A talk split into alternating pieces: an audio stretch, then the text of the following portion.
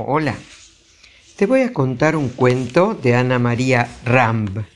Vente veo y vente flor.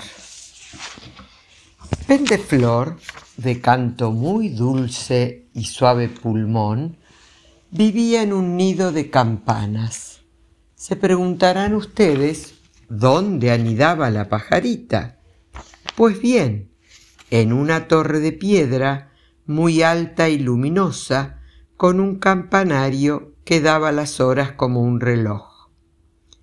Por su parte, Venteveo, de alto copete y pechito color de limón, había hecho su nido en un lugar que parecía un cofre de metal, pero redondo y lirondo. Cuando el frío intentaba entrar allí, como lo encontraba todo cubierto de pajas y plumas tibias, se quedaba dormido. ¿Dónde vivía Venteveo? se preguntarán ustedes. Pues bien, había instalado su casa dentro de la cabeza de una estatua. ¿Que cómo había penetrado allá? Muy fácil, por el agujerito de una oreja. La estatua, hogar de Venteveo, estaba en medio de una plaza.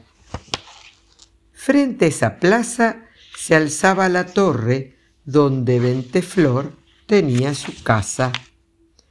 Además de vecinos, Venteveo y Venteflor eran amigos. Otros pájaros hacían su nido entre las campanas o en los árboles de la plaza, pero llegaban en primavera, criaban sus polluelos en verano y partían con toda la familia en otoño, antes de que el invierno enredara sus barbas escarchadas en las ramas desnudas. En cambio, Venteveo y Venteflor quedaban firmes en sus casitas, aunque el granizo tamborileara tam, tam, tam sobre los techos, aunque la lluvia, plink, plank, plonk, enhebrara sus cuentas de vidrio en las agujas siempre verdes de los pinos. Frente a la plaza había también una biblioteca con muchos, muchísimos libros. Sucedió un día que un profesor entró allí. Puso sus ojos y anteojos en un libro muy grueso, luego en otro más grueso aún, y después en un tercer libraco mucho más grueso que los otros dos juntos. Algo importante encontró en ellos, porque dijo en tono muy grave, Ajá. Dejó entonces los libros y revisó papeles, muchos papelotes que habían dormido en cajones profundos, profundos, dentro de unos largos, larguísimos archivos. Y al fin exclamó en tono triunfal, ¡Ajá! A partir de ese momento se supo toda la verdad acerca del personaje de la estatua donde vivía tranquilamente Venteveo. Todos creían que la estatua representaba al general Emiliano de la Frontera, el del morrión alto, el de la capa al viento, el del sable al cielo. ¿Y qué fue lo que se supo?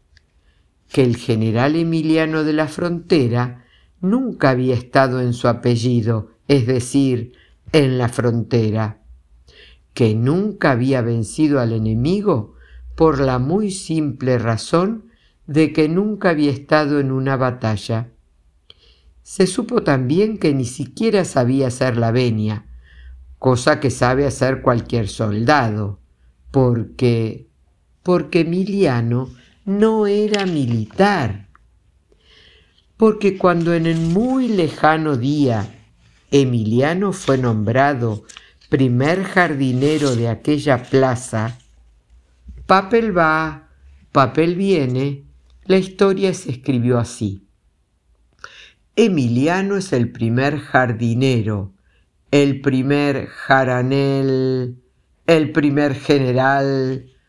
Todo eso había descubierto el profesor, que el general Emiliano de la Frontera no era otro que Emiliano el jardinero a secas, que la única arma que había blandido en toda su vida era el rastrillo, y que la única metralla que había disparado era el agua de la regadera.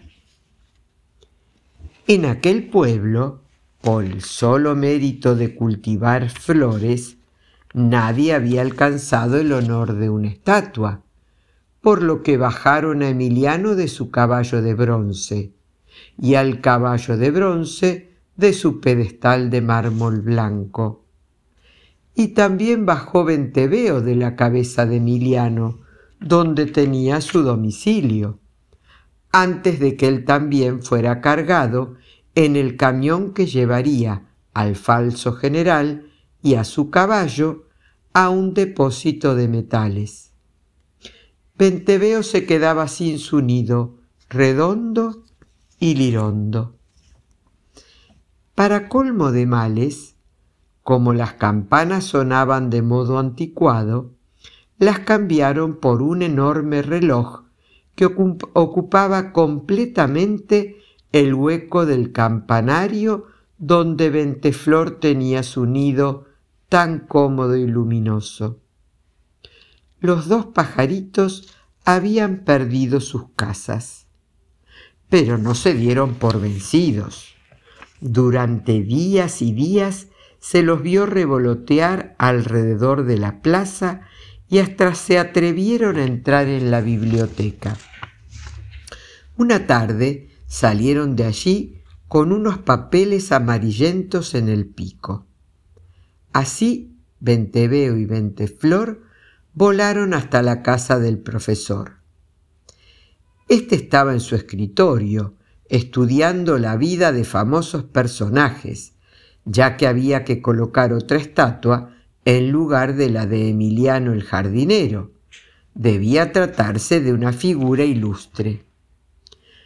Vuela por aquí Venteflor, vuela por allá Venteveo, tanto vuelo y revuelo llamó la atención del profesor, quien se ajustó los anteojos sobre la nariz y tomó unos papelitos del piquito limón de Venteflor y unos papelotes del piquito color naranja de Venteveo.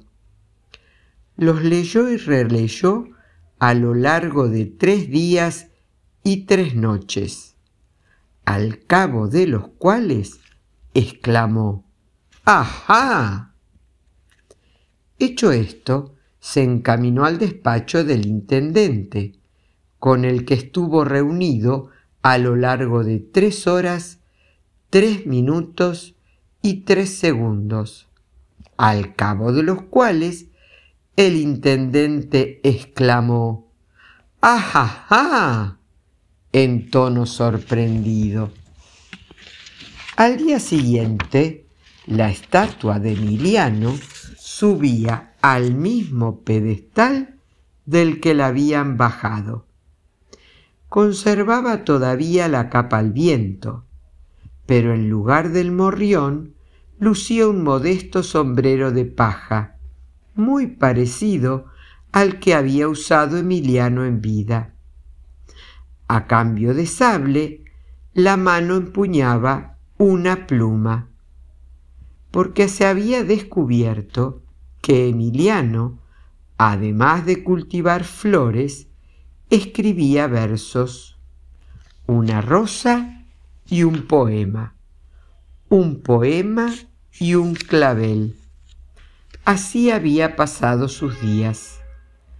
Emiliano era poeta, y poeta ilustre, aunque muchos lo hubieran olvidado. En cuanto al caballo, ya no era corcel de guerra. Lo habían ubicado en un cantero y portaba una artística carretilla repleta de geranios. En fin, todo parecía volver a su lugar. Lleno de alegría, Venteveo buscó aquel agujerito tibio en la cabeza de Emiliano. Pero, ay, el nuevo sombrero del jardinero poeta cubría aquella escondida puerta. Venteveo buscó la otra oreja, también cubierta. Yo voy a ayudarte a buscar otra entrada, le dijo Venteflor, viniendo en ayuda de su amigo y vecino. Tanto volaron y buscaron, buscaron y volaron, que Venteflor descubrió algo en el ojal de la chaqueta de Emiliano, el poeta jardinero. Por aquí se puede pasar, señaló la pajarita y agregó. Los poetas siempre tienen en el pecho un sitio para los pájaros. Alegre otra vez, Venteveo iba a buscar pajitas y tallos para formar de nuevo su nido. Pero se detuvo y acercándose a su amiga le preguntó, ¿Y vos, linda Venteflor, dónde vas a vivir ahora que han colocado un reloj en la torre? Muy sencillo, contestó Venteflor. Un suspiro agitó su suave golilla cuando añadió, Trabajaré como una pajarita cucú y cantaré las horas. Deja que lo haga el timbre del reloj, linda Venteflor, dijo el galán del alto copete. No cantemos las horas que han pasado. Nuestro oficio es cantarle a la primavera que acaba de llegar, al verano que viene. Además, el corazón del tiempo es azuloso y frío. ¿Acaso no es mejor vivir en el corazón del poeta, tan cálido y luminoso? Otro suspiro agitó la golilla de la pajarita, quien bajó los ojos como buscando un grano de trigo en el césped de la plaza. La ternura encendió aún más el piquito color naranja de Venteveo cuando preguntó, ¿Querés casarte conmigo, linda Venteflor? La ternura hizo temblar las plumas de la golilla de la pajarita cuando ella respondió, Sí, Meses después, la primavera volvió a la plaza. Otros pájaros anidaron en las ramas de los árboles y el aire se pobló de trinos. También se oyó piar de polluelos en el pecho de Emiliano, el jardinero poeta. Era la familia que habían formado Venteveo y Venteflor los que pasaban junto a la estatua de este hombre, que había cultivado flores y poemas, juraban que los veía sonreír. Espero que te haya gustado este cuento, que tengas un hermoso día y que Dios te bendiga.